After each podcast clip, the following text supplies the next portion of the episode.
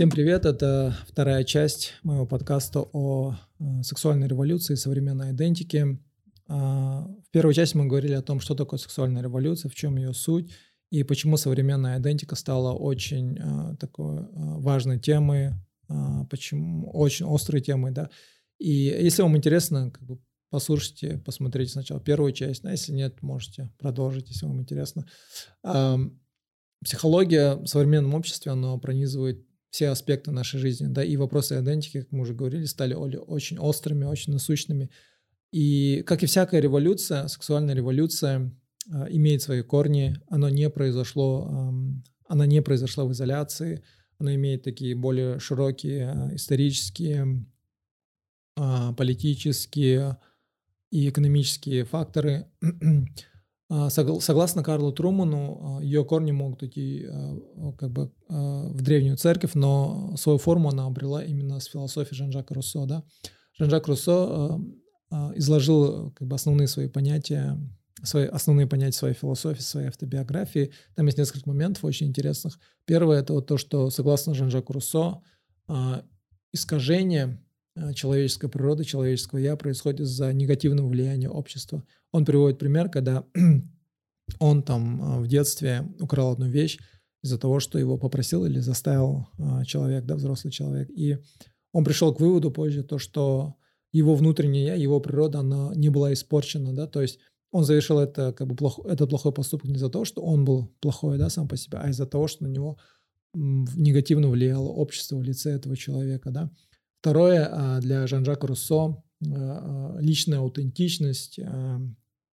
а, как бы соответствовать своему внутреннему я, своим желаниям, становится таким краеугольным, да, и в этом плане вот эти вот эмоции, жалость, эмпатия, сентиментальность, вот эти вот чувства, они а, набирают такую очень сильную, а, сильную важность в философии Жан-Жака Руссо. Это понятие лежит тоже в основе идеологии трансгендеризма, да, когда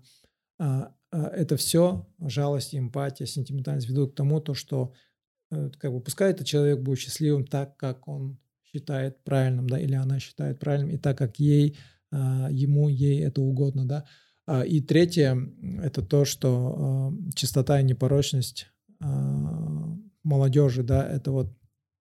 вот в идеологии философии Жан-Жака Руссо он говорил то, что молодежь, она чиста, да, она внутренне чиста, и он говорил то, что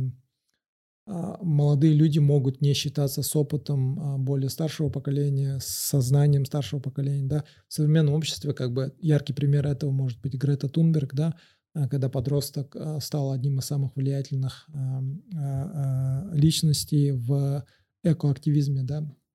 движении против глобального потепления. Но философия была не единственной аллеей, по которой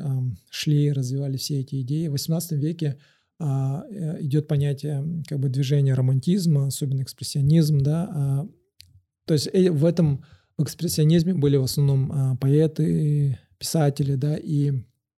поэты и писатели в это время стали такими локомотивами, да, такими двигателями морали и политической свободы. Поэты часто начали писать о политической свободе, о сексуальной свободе. И в XVIII веке очень интересно становятся работы Шелли, поэта по имени Шелли, да, а, Шелли, допустим, очень сильно критиковал религию, а именно то, что религия является орудием манипуляции, и оно противоречит, не, не противоречит, оно противостоит именно сексуальной свободе человека, да, то есть в чем это проявлялось, да, согласно Шелли, он говорил то, что власть религии в подавлении сексуальной свободы проявляется именно в традиционном а, семейном институте, да, то есть в традиционном институте брака и моногамных отношений. А, а, согласно Шелли и других поэтов того времени, Блейк, там еще другие, они утверждали то, что моногамия — это не соответствует естеству человека, то есть это неестественно для человека, да. Шелли утверждал то, что человек должен делиться со своей, со своей сексуальностью с большим количеством людей. И а, Шелли говорил то, что любовь не терпит оков, и для него смыслом жизни становится персональное счастье, которое проявляется через сексуальную свободу. И поэтому Шелли говорил то, что брак, а, традиционный э, брак, должен быть искоренен, и он винил во всем этом христианство и как бы по определению а, всю религию, да, то, что они навязывали этот институт, да. И э, мы сейчас в современном обществе как бы э, пользуемся, да, всем этим. Наше вот современное представление о браке, о семейной жизни, да, то, что мы э, женимся, выходим замуж за любимых людей по обоюдному согласию, это все как бы э, движение, которое началось 200 лет назад с Шелли. И для нас, допустим, ну, в традиционных обществах как было, да, в основном э, женились по договору, да, то есть родители между собой а, договаривались, там, у меня есть сын, у меня есть дочь, там, мне кажется, они друг другу подойдут, и вот так вот как бы женили, да, можно сказать, а, своих детей. А в современном обществе это редкость, но она до сих пор есть, но это редкость, да, большинство людей, они сами себе находят, допустим, своих партнеров. Я, допустим, вот а, встретил свою жену, а, познакомились, понравились друг другу, мы поженились, да, как бы все это а, про, произошло по обоюдному согласию, по взаимному, как бы а, по взаимному, по взаимной любви, да, и в современном обществе мы как бы верим то, что именно жениться должны именно по любви, да, то есть против как бы versus традиционного представления. И это все началось как бы с Шелли, хоть он и хотел вообще искоренить брак и моногамию, э, он был за полигамию, да, но в современном обществе полигамия до сих пор считается чуть-чуть так антисоциальным, хотя в некоторых как бы исламских э, обществах, культурах это все окей, да. Но вот так вот, да, как бы мы, мы в современном обществе пользуемся благами, да, можно сказать, от этих вот всех идей и движений, да. Потом э, с 19 века в философии появляется такое понятие, то, что человеческая природа, естество человека, оно не постоянное, да, так Э, так называемый э, пластический человек, да, то есть пластично, да, человек, э, они утверждали, что природа человека, она пластична, она постоянно меняется, и в этот период примечательные такие люди, как Ницше, Маркс, Дарвин, да, Ницше, как бы Ницше знаменит тем, то, что он сказал, люди, люди убили Бога, да, то есть мы убили Бога, да, и он говорил то, что люди убили Бога, но при этом не смогли придумать что-то другое за место Бога, да, то есть они не смогли, когда они убрали э, из мира Бога и все вот эти моральные ценности, которые приходили с этим, да, с, со священными писаниями, убрав все это, люди не смогли заменить ее чем-то достойным, да, чтобы дало такие же моральные ценности и качества, да, Ницше в своих а, как бы, работах говорил про Убермана, да, то есть про сверхчеловека. Он говорил то, что люди, а, если мы убьем Бога, да, то есть люди должны сами стать богами, да, то есть они должны сами стать вот этими вот сверхлюдьми, чтобы жить в мире, где нету Бога, да. И и Ницше вот придумал несколько моментов, то есть в его философии есть несколько моментов, которые говорят о том, чтобы создавать самого себя, да, вот это вот понятие, которое вот современной вот э, коучинг-индустрии очень популярное, да и в принципе мы все, да, как бы сейчас в современном мире живем а, с этой вот идеологией, то, что мы сами создаем а, свою судьбу, да, и свобода для Ницше была именно вот в сотворении самого себя. Мы те, кем мы захотим быть, и нужно жить здесь и сейчас, да, то есть нужно сосредоточиться на настоящем. Это вот были идеи Ницше э, для Маркса. Э, для Маркса все было завязано на экономике, на классовых конфликтах, да, все было э, политизировано. И для него идентика стала вопросом политическим. Касательно вот именно морали, касательно религии, Маркс верил то, что Бог, да, то есть люди, люди, они он говорил то, что религия, э, вера в Бога – это вот инфантильное состояние, да, то есть если брать вот эту вот стадию развития человека, есть, когда мы маленькие младенцы, потом подростки, взрослые и так далее, да, и он говорил то, что вот состояние именно веры в Бога, веры в религию – это вот наше младенчество, да. Он говорил то, что э, люди, э, веря в Бога, да, веря в какое-то вот внешнее вот всемогущее существо, приписывали свои достижения этому существу, то есть Богу, да, и он говорил то, что на самом деле люди, они сами творцы а, своей жизни, своей судьбы. И не нужно приписывать свои достижения чему-то другому. Нужно приписывать самим себе, да, поэтому...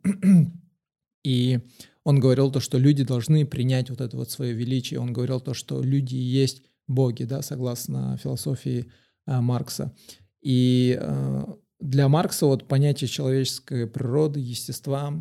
приняло такой исторический, такой экономический контекст, да, поэтому этика и моральные ценности для него стали функциями материальной структуры общества, да, то есть в зависимости от того, насколько материально обеспечен то или иной слой общества, да. Маркс, он очень такой такая фигура. В свое время, когда, ну, как, когда он жил, он не был настолько популярным, да, как сейчас. Но, а, как говорил а, Алдо Хаксли, кажется, а, автор романа Brave New World, он говорил то, что самые влиятельные работы, да, это не то, сколько людей прочитали, да, эту работу, не то, не тот факт, что он стал бестселлером, а именно кто прочитал эту книгу, да, то есть э, э, бывают такие работы, которые, возможно, не популярны, но их прочитали несколько очень влиятельных людей, у которых есть власть, у которых есть деньги, которые потом начинают продвигать эти идеи. В случае с Марксом это стали Ленин и Муссолини, да, двое, одним из самых влиятельных людей 20 века, да, которые потом один из них положил начало Советскому Союзу, диктатуре, Второй тоже положил начало фашизму, диктатуре, да, и всему к тому, что привело это во время Второй мировой войны, да. А для Маркса всегда было такое понятие э, классовый конфликт, да, то есть Маркс верил то, что э, он верил в пролетариат, то есть пролетариатом он называл рабочий класс, да, то есть он говорил то, что человечество, оно сначала э, через капитализм придет к социализму, да, и Ленин, можно сказать, чуть-чуть, ну, как некоторые говорят, извратил его идеи. Но он верил, эм, насколько я понял, я могу ошибаться, насколько я понял, Маркс э, все-таки верил в конфликт, э, в революцию, да, то есть через такое э, жестокое решение э, вот этих всех э, проблем, да, человечества. Он не верил в этот органический переход. Он говорил, что нужна революция, нужно вооружить именно пролетариат, рабочий класс и как бы установить диктатуру этого пролетариата, да. А потом, ну, как бы Дарвина, вы и так все знаете, теория эволюции, да, то, что а, естество человека, человек не имеет никаких корней а, во всем а, а, в священном, да, то, что, а, то, что человек, он просто продукт, можно сказать, а, селекции, да, продукт отбора, выживания сильнейшего. И это опять-таки говорит о том, что как бы, естество человека, его э, физическое состояние, они тоже пластичны, да, они постоянно меняются, да, то есть и раз э, меняется как бы э, не только природа человека, но и его тело, соответственно, как бы все, все, все, все сводится к, к теме пластичности, да, что все меняется. А, все это привело потом к постепенной сексуализации этой темы, а, конечно, когда касается темы а, сексуализации, не обходится без Фрейда. А, именно Фрейд задал тон того, то, что сексуальность является фундаментальной для природы человека, для его естества, для его идентики, да. И слияние вот этих вот идей Маркса и Фрейда привело к тому, то, что идентика, именно сексуальное ее проявление, оно стало настолько а, политизированным, да, и что привело к тому, то, что сейчас в современных политических структурах Запада есть вот эти вот радикальные, лево настроенные политические структуры, да, для которых а, сексуальность, а, сексуальное проявление стоит во главе угла, да, когда любое противоречие с а, движением ЛГБТ сводится ко всяким фобиям, да. И для Фрейда именно удовлетворение вот сексуальных потребностей стало смыслом жизни. То есть не смыслом его жизни, а в его понятии, да, в его философии, в его психоаналитике. Он говорил то, что для каждого человека, для его а, естества, для его а, я, а, удовлетворение его сексуальных потребностей есть смысл жизни. И Фрейд говорил то, что религия, они все говорили про религию, да, получается. Он говорил то, что религия — это а, психологическое состояние, да, то есть а, в древности люди объясняли природные явления, да, как действие высших каких-то сил, существ, да, и искали защиты от них, да, то есть а, Фрейд назвал это состояние, то есть веру в Бога, инфантильностью человечества, да, как мы уже до этого говорили. А религия для него была иллюзией, имеющей корень не в рациональном, а в рациональных желаниях. Религия, говорит Фрейд, играла важную роль в создании цивилизации. Вот один из а, таких моментов. Согласно Фрейду, а, религия помогла людям создать цивилизацию именно потому, что а, религии сдерживали сексуальные желания людей, да, то есть а, согласно Дарвину мы знаем, да, то, что люди а, происходят от обезьяны, да, ну как бы люди, они те же самые животные, да, то есть и, а, но животные, они не ограничивают свои сексуальные потребности, да, у них нет никакого сдерживающего фактора морали, да, так сказать. И,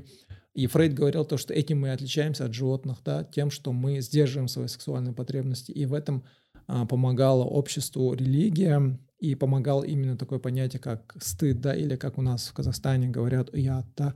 а, это стало одной из самых таких а, культурных моментов, а, можно сказать, одной из факторов в культурных войнах Казахстана, да, и отмены против а, а, прогрессивных а, ЛГБТ и все такое, да. И, но Фрейд говорил, контроль этих сексуальных желаний, да, сдерживание всех вот этих вот своих потребностей, оно приводит к несчастью, да. И поэтому Фрейд пришел к заключению, то, что в цивилизациях счастье невозможно. Но в современности, да, Фрейд верил то, что моральные ценности, религия, она не нужна. А, Фрейд верил в то, что наука поможет человечеству а, создать все эти универсальные моральные ценности, по которым будут жить да, люди. И это и отличает Фрейда от других остальных философов и психологов того времени тем, что Фрейд э, выражался на языке науки, да, то есть он все это говорил научными терминами, и все это дало ему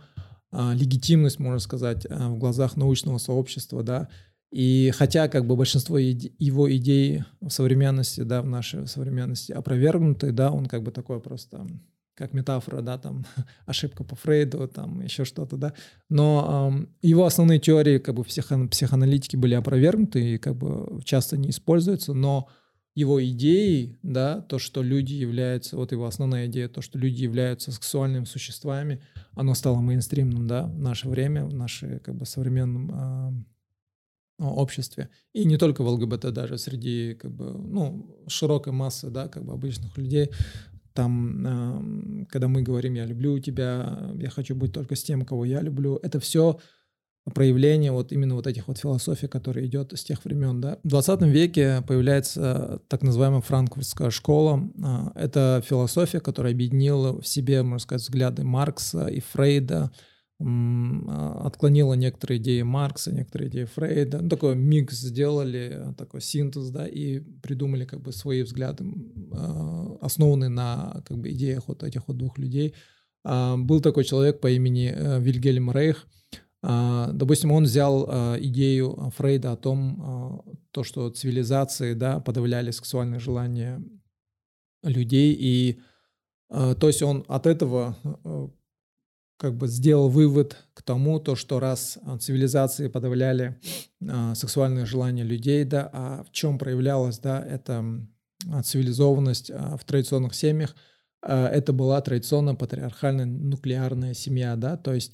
а, где есть один патриарх, а, это отец, мужчина, да, соответственно, и есть моногамное отношение, есть его жена, как бы, и Вильгельм Рейх говорил то, что а, согласно философии Фрейда,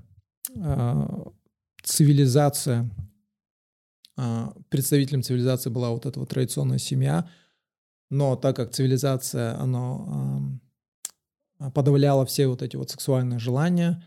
Соответственно, согласно логике Рейха, патриархальная вот эта вот нуклеарная семья, или семья, как мы ее сейчас знаем, да, она форма угнетения. Вильгельм Рейх говорил то, что подавление сексуальных желаний – это авторитет государства,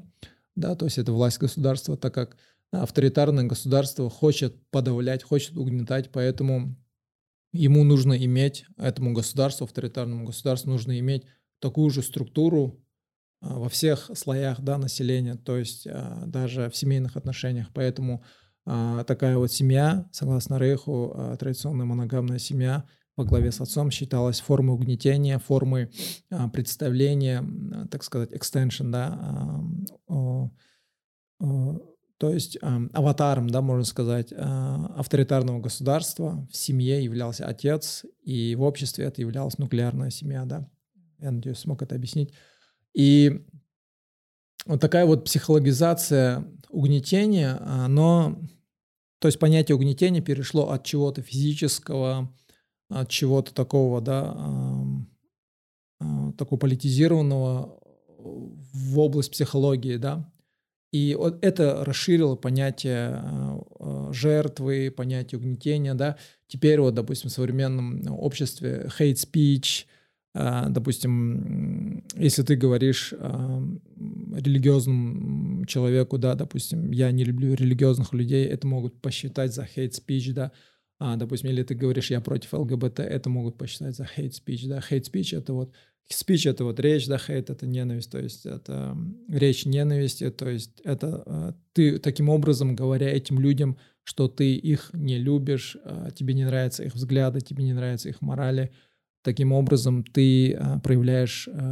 форму угнетения, то есть ты угнетаешь этих людей, и они чувствуют себя не в безопасности, они чувствуют себя угнетенными, да.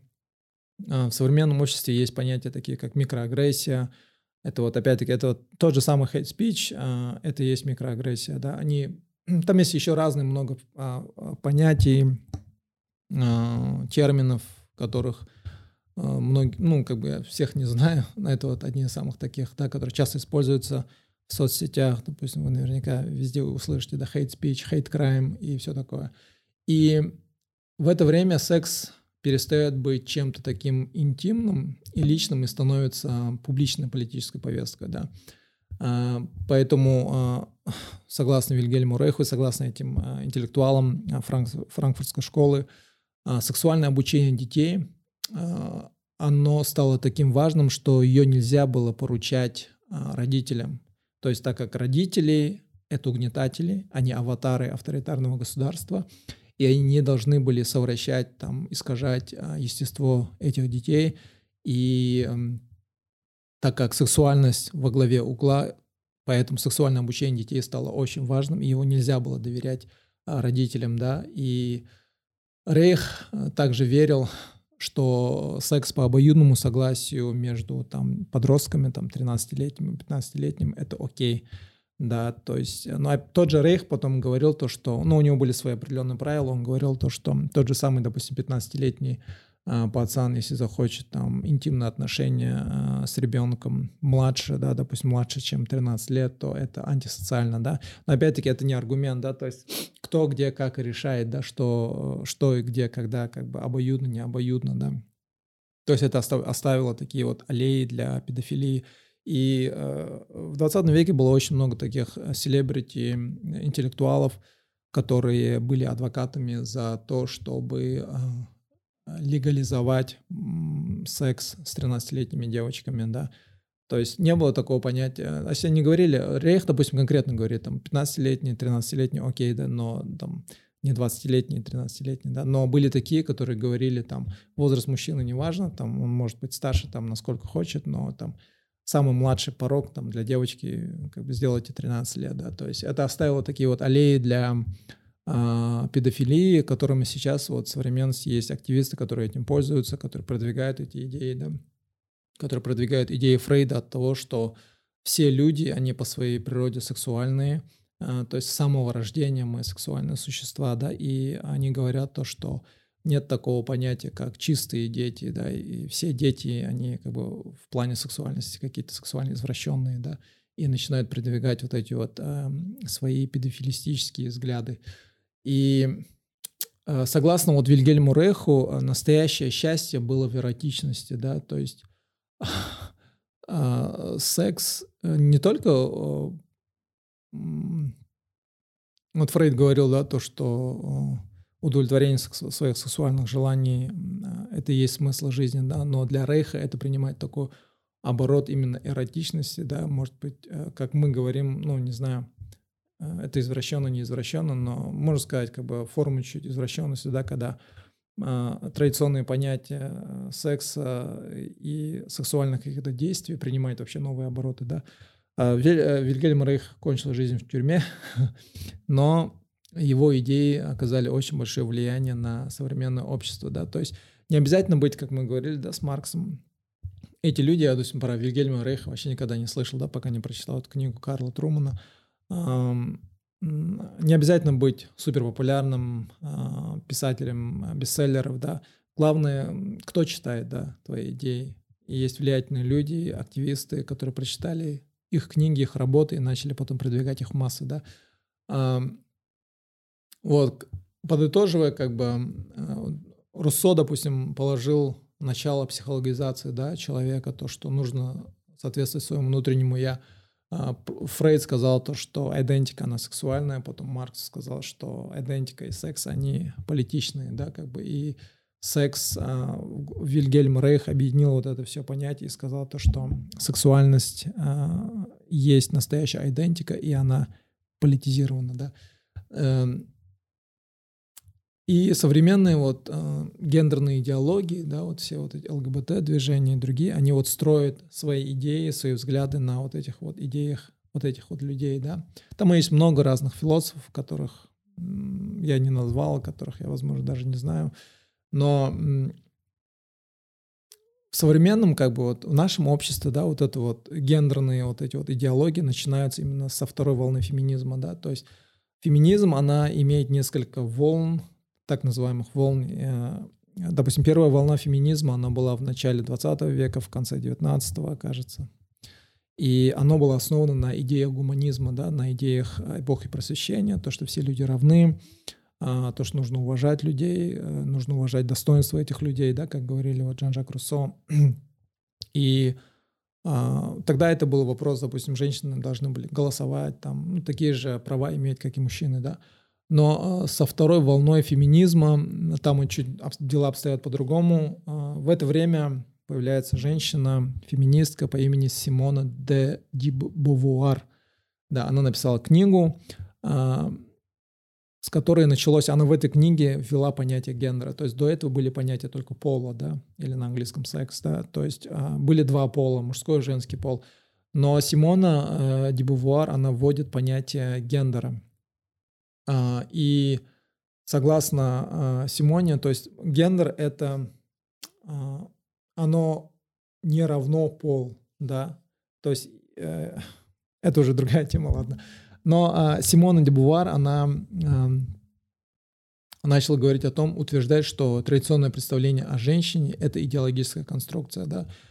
и, ну, как и сейчас, да, допустим, у нас в Казахстане тоже, в России, в СНГ а, проходят очень большие дебаты, и вообще во всем мире, да, вокруг этого, да, а, роль женщины в обществе и э, традиционное представление о женщине, да, и феминистки, вот именно второй волны, третьей волны, а, допустим, есть феминистка по имени Кристина Хофф Сомерс, она говорит то, что это гендерный феминизм, да, то есть для этих феминисток очень важно соответствие с гендерными понятиями, да, современными, с идеологией. И они говорят то, что а, традиционное представление о женщине, да, то есть если ты видишь, а, если говоришь, что женщина, то есть если человек носит юбку, это женщина, это стереотипное представление о женщине, да, то есть а, в их понятии мужчина тоже может носить юбки, да, или, допустим, у женщины бывает месячные, да, только женщина рожает, в их понятии это все идеологическая конструкция, социальная конструкция для того, чтобы угнетать женщин, и мужчины тоже могут, а, могут быть месячными, мужчины тоже могут рожать. Это вот одни из самых таких, это в трансгендеризме очень сильно выражено, вот это вот понятие, да. И Симона де Бувуар, она еще ввела понятие lived experience, да, то есть пережитый опыт, наверное, я могу неправильно переводить, но вы, если вы, допустим, среди ваших знакомых или вы сами как бы читаете литературу феминизма, вы заметите, а, очень часто вот это вот именно используется, да, а, lived experience, да, то есть мой опыт. А некоторые женщины, когда вы им что-то говорите там или оспариваете, они могут сказать, ты отменяешь мой жизненный опыт, да, то есть вот такие вот пережитый опыт, такое понятие было введено Симоной Дебовуар, и согласно а, Дебувуар, женщины не рождаются, а становятся. И никакие биологические факторы, такие как пол и женские органы, ни психические или экономические факторы не определяют женщин. Да? То есть, как мы говорили, а, это все стереотипное. Да? То есть ни биология, да, ни биологические факты, ни экономика, ни психология, ничего не определяет женщину. Да? Женщина, она сама становится женщиной. Природа не делает женщину женщиной, она сама делает себя женщиной. Вот так вот говорила Дебувуар. Вот это вот понятие гендера, оно восходит корнями к идеям Ницше и, и других а, философов, что у человеческой природы нету сущности, да, нету, а, есть английское слово essence, да, нету вот этой вот сущности, а, так как нету сущности, нету вот этого какой-то вот а, core, да, нету вот этого вот ядра, которое не меняется, это можно назвать сущностью, да, если ее нету, то значит природа человека, она может меняться, да, и а меняется она так, то, так, как захочет вот эта вот личность, да. Деторождение и репродукция являются такими биологическими факторами, определяющими, да, женщину, это биологические факты, да, но а, так как идентика, как мы уже сказали, связана с сексуальностью, а сексуальная свобода и есть настоящее проявление свободы, да, для, для Симоны, а, эти моменты, биологические факторы стали очень такими политизированными и чем-то вроде э, такими ограничивающими да, женщину. И э, вот развитие контрацептивов, технологии аборта с тех пор стали очень такими насущными да, э, политическими э, вопросами, очень острыми политическими вопросами. Для Симоны Дибувуар репродукция, да, деторождение — это, то есть биология, да, биологические факторы стали формой тирании, формой угнетения женщин, да, так как э, раньше, допустим, у женщины э, до, до контрацептивов, до абортов у женщины не было свободы, да, в этом плане, да, то есть сейчас с, с контрацептивами, да, пожалуйста, да, не хочешь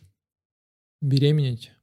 пожалуйста, пользуйся контрацептивами, да, или там, если забеременела, сделала аборт, да, и это дало э,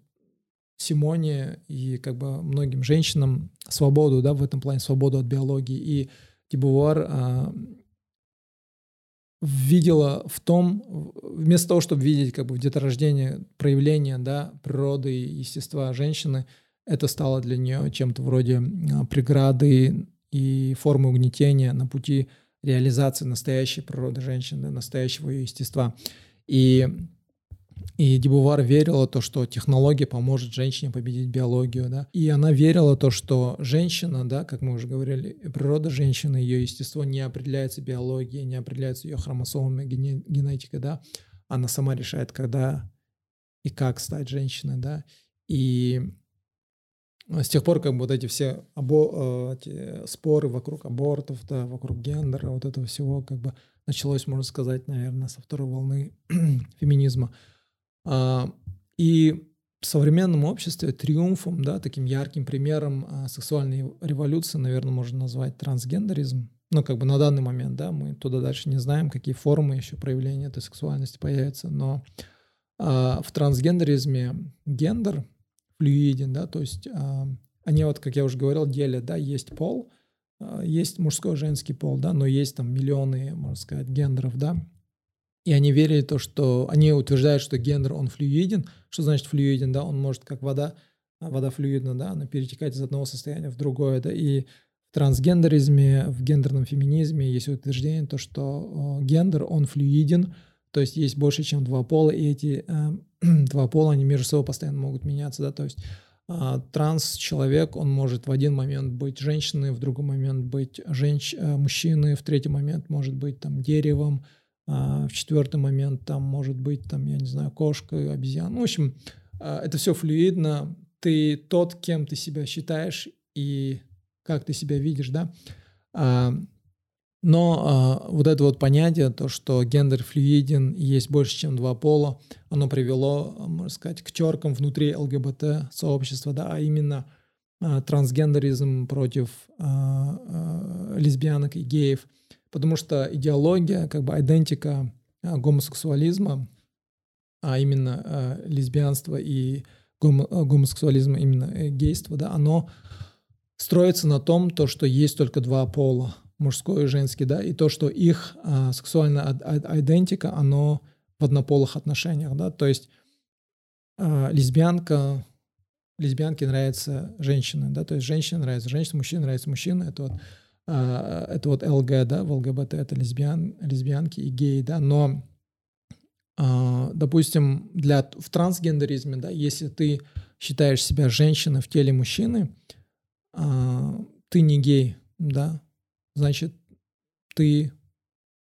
транс-женщина, да, можно так сказать,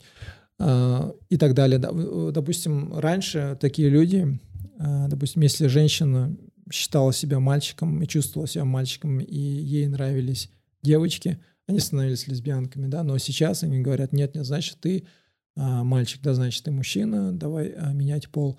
И вот такие вот а, а, вот такие вот терки, можно сказать, начались внутри ЛГБТ-сообщества, да, а, еще плюс а, пошли как бы такие разлад между феминизмом, да, некоторые, некотор, одной из форм феминизма и а, трансгендеризма, да, а, допустим, в трансгендеризме их называют а, TERF, а, Trans Exclusionary Radical Feminism, они их называют, да, то есть феминистки, которые утверждают, что есть только два пола, что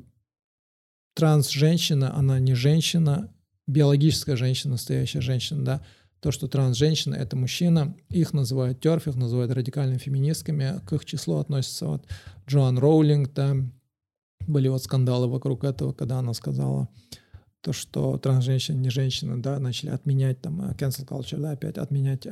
работы Джоан Роулинг, э, Гарри Поттер, все дела, да, и э, начали называть ее трансформой. В основе идеологии трансгендеризма лежит именно искоренение всех бинарных да, понятий, то, что бинарных вот половых категорий, то, что есть только мужской, только женские да, полы, а, в их а, идеологии есть больше, чем эти два пола, да. И ЛГБТ вот вопросы сейчас становятся очень актуальными. На Западе это вообще очень большой вопрос. У нас тоже это набирает обороты, как я уже говорил. У нас, допустим, в Казахстане, в СНГ интеллектуальная элита, прогрессивная молодежь, они а, как бы позиционируют себя, ассоциируют себя с ЛГБТ движениями, даже если сами являются гетеросексуалами, да, или натуралами, как бы говорить э, на обычном языке, но в современном обществе есть такое понятие, то, что если ты образованный, продвинутый а, человек, а, то ты должен автоматически поддерживать ЛГБТ-движение. Да? Если ты не поддерживаешь, значит, ты а, отсталый, с предрассудками, фанатик, традиционал, религиозный или еще что-то. Да? И, но мы все как бы да, часть этой революции, ну, как бы не, в ЛГ, не, не только ЛГБТ в частности, а вообще вот этого всего, а, всей вот этой вот сексуальной революции, а, всего того, к чему оно привело, да, в современном обществе, к формам, выражениям любви, да. А, одно из, а, одним из а, орудий а, этой сексуальной революции было искусство, да, допустим, в начале 20 века это были художники, а, если в 18 веке это были поэты, писатели, вот в 19-20 веке это были художники, особенно сюрреализм, Дали, вот они вот, да, в своих картинах показывали вот эту вот эротичность, продвигали вот эти вот все идеи а, сексуальности, да. В современном нашем обществе это вот тоже искусство, да, это кино, это художники, это песни все вот эти вот, да, которые э, там делают певцы, там певицы, они все поют про любовь, про настоящую любовь, а, про взаимо, вот это вот, про секс вне брака, да, то есть это все как бы сейчас в нашем современном обществе идет через а, поп-культуру, да, можно сказать, попсовые песни, фильмы, и это, это стало уже в порядке вещей, да, но сейчас, допустим, вот эти все вот ЛГБТ-движения тоже идут через а, поп-культуру, особенно через киноиндустрию. Допустим, вот недавно а, Marvel объявили что у них а, они начинают делать серию комиксов про Капитана Америку, который там представитель или ЛГБТ-активист, да, то есть потихоньку начинаются вот такие вот движения, все больше э, в жанре супергероев, да, комиксов э, про супергероев э, появляется больше вот представителей ЛГБТ, представителей разных меньшинств, и не только ЛГБТ, но и плюс религиозных меньшинств, да, всяких расовых меньшинств, да, а, то есть мы все часть этой культуры, а, мы все часть этой революции. И то, как движется, а, развивается культура, то, как движется и развивается технология, современное общество, оно в этом направлении, скорее всего, и будет идти. И,